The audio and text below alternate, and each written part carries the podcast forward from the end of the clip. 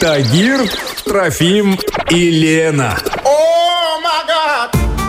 Ой, а что это у вас такое симпатичненькое? Это оберег от злых и гадких людей. А вот рядышком что?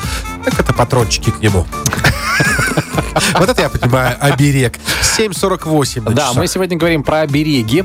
А, какие у вас есть дома обереги? Может быть, амулеты вы какие-то храните? Лена вспомнила свою историю. Вы нашли в деревне что?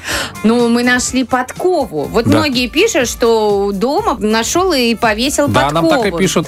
А мы, знаете, в деревне, э, это деревня в Архангельском районе, далеко-далеко в горах, нашли маленькую подковку, маленькую. Притащили ее домой, а потом одна там женщина такая, ведунья типа, сказала, а что у вас дома за подкова такая? Мы говорим, ну, есть подкова.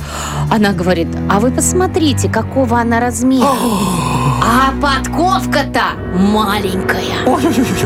И вот знаете, тоненькая, с мизинчик. И оказалось, как эта женщина мне сказала, что это подкова черта. Ой. И сказала, бегом, мы же в Сипайлово живем, ну, финку, выбрасывать в реку. И что? Ну, пошли да выбросили. Вот, поэтому до сих пор набережную достроить не могут.